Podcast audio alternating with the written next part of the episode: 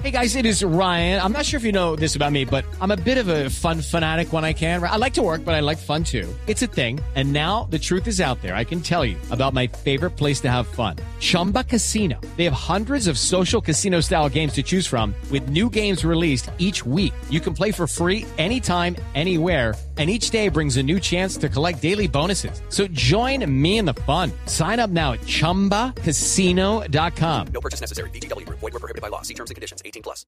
Todavía se encuentra en Washington. Falta un minuto para las 8 de la mañana en Colombia. Congresista Elizabeth Guzmán, es un gusto saludarla. Buenos días. ¿Cómo están? Buenos días. ¿Cómo le fue anoche en su respuesta a Trump?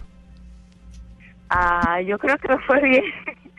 Hubo mucha recepción eh, en cuanto a la audiencia a hispano oyente y también americana, porque cuando se en línea me parece que no en línea había subtítulos en inglés, entonces mucha gente podía entender lo que yo estaba hablando, pero sí he tenido mucha buena acogida y estoy contenta.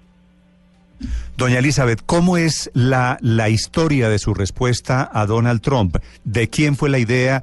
Usted es una congresista estatal en el estado de Virginia. Eh, ¿Cómo se gesta su respuesta anoche a Trump? Bueno, eh, a mí me contactó la lideresa de la Cámara de Representantes Demócrata hace una semana y me ofreció la oportunidad de hacer esto. Me dijo que ella había estado siguiendo mi campaña y de que había visto cómo había trabajado para ganar y que, bueno, primero me felicitaba por el trabajo hecho de haber por, podido destituir a un republicano que había estado en mi puesto por 16 años y que, bueno, quería saber si yo estaría interesada en hacer la respuesta demócrata en español y que había sido una decisión unánime de los demócratas de la Cámara de Representantes y de la Cámara de Senado. Y yo le dije inmediatamente que sí, la verdad eh, fue un privilegio en ese momento. Pensé que hay, por lo menos, ayer cuando estaba viendo los a los congresistas, hay por lo menos seis o ocho que son bilingües y hablan español eh, y que hayan escogido a mí, bueno, la verdad es que fue una muy, muy buena oportunidad y lo agradezco. Sí, doña Elizabeth, ¿cómo es su historia? ¿Cómo llega usted a los Estados Unidos y por qué se va de su Perú? Bueno, eh, me voy del Perú, eh, yo era madre soltera. Cuando yo me dejo el Perú era en medio del fujimorismo. Cuando eh, yo soy la menor de cuatro hermanas, mi papá era el único que trabajaba y mis tres hermanos mayores estaban en universidad privada porque las universidades eh, las universidades públicas estuvieron todo sido tomadas por el terrorismo, ¿no? Entonces eh, tenía dos opciones o podía ir a una universidad pública, pero estaba muy peligroso y me y, o mis papás me dijeron si quieres esperas que se gradúe por lo menos uno de tus hermanos en la universidad y después tú puedes ir a la universidad. Entonces, bueno, mientras que esperaba, estudié una una carrera técnica y ya después salí embarazada y ya no podía ir a la universidad porque tenía que pagar los gastos de mi hija. Entonces, eh, como iban pasando los años, mi hija iba creciendo y había que pagar por una eh, escuela de educación temprana, tenía que pagar por la escuela privada primaria y era caro, ¿no? Cuando tú querías brindar una buena educación a tu hijo. Entonces dije, si me voy a quedar acá y estoy a las justas pagando por una escuela primaria, no voy a poder pagar la universidad y después se va a volver, mi historia se va a volver a repetir.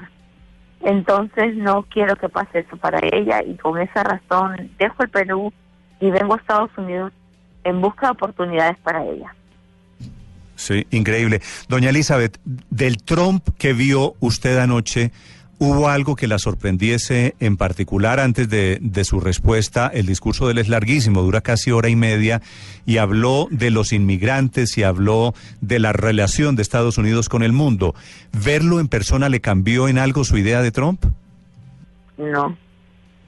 No, la verdad es que, bueno, eh, ver de que su mensaje, primeramente, nunca había escuchado a un presidente, por ejemplo, de que puse, de que pone tanto énfasis para dividir las razas, ¿no? Es la primera vez que escucho un presidente, por ejemplo, cuando él hablaba del porcentaje de desempleo y que ponga en énfasis de decir, ah, pero hemos reducido el desempleo dentro de los afroamericanos. Y después dice, hay menos latinos ahora desempleados. ese es el porcentaje. Y después de que dentro de su discurso mencione personas, que muy bonitas las historias que él, que él reconocía, ¿no? A través de su discurso, pero ninguna de ellas estaba relacionada a algo que él haya hecho.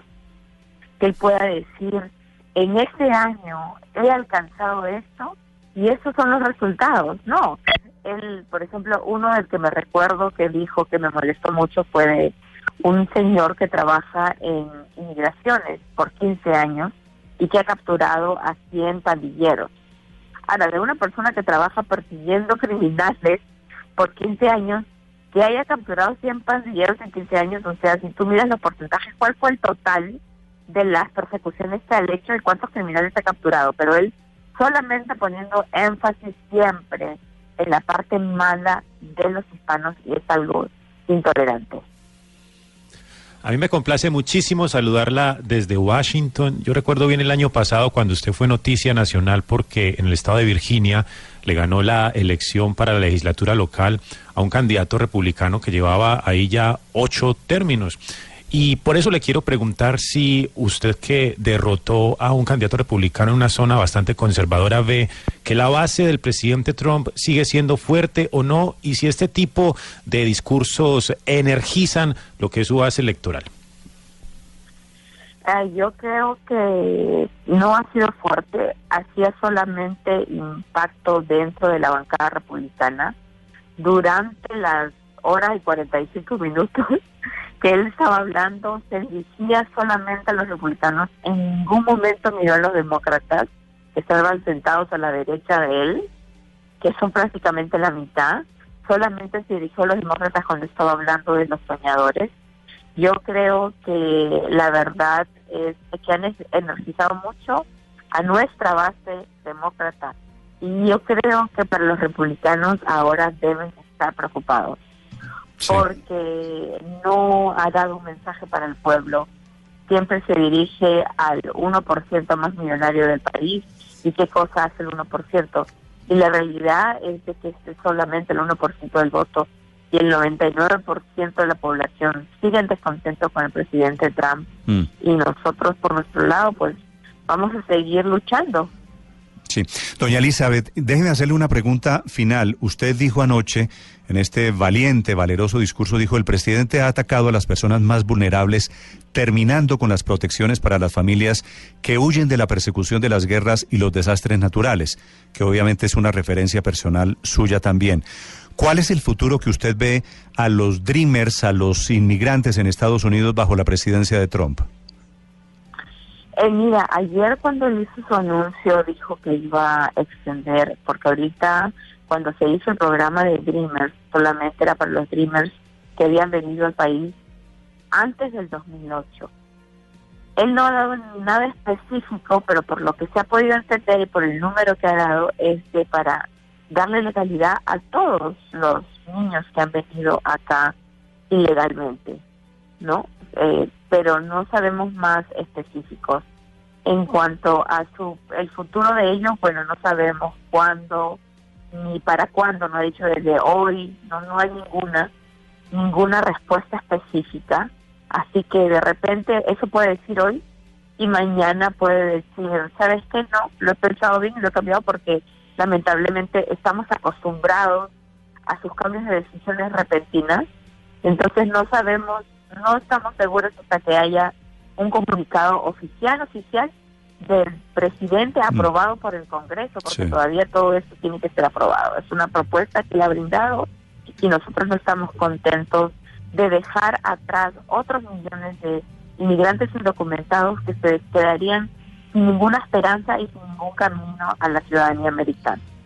Los oyentes de Blue Radio en Colombia escuchan a Elizabeth Guzmán, la mujer peruana, la congresista que hablando en español le respondió minutos después al presidente Trump anoche, después del discurso sobre el Estado de la Unión.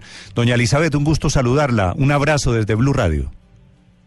No, un abrazo para ustedes y muchas gracias por la oportunidad. Saludo a la gente de Colombia.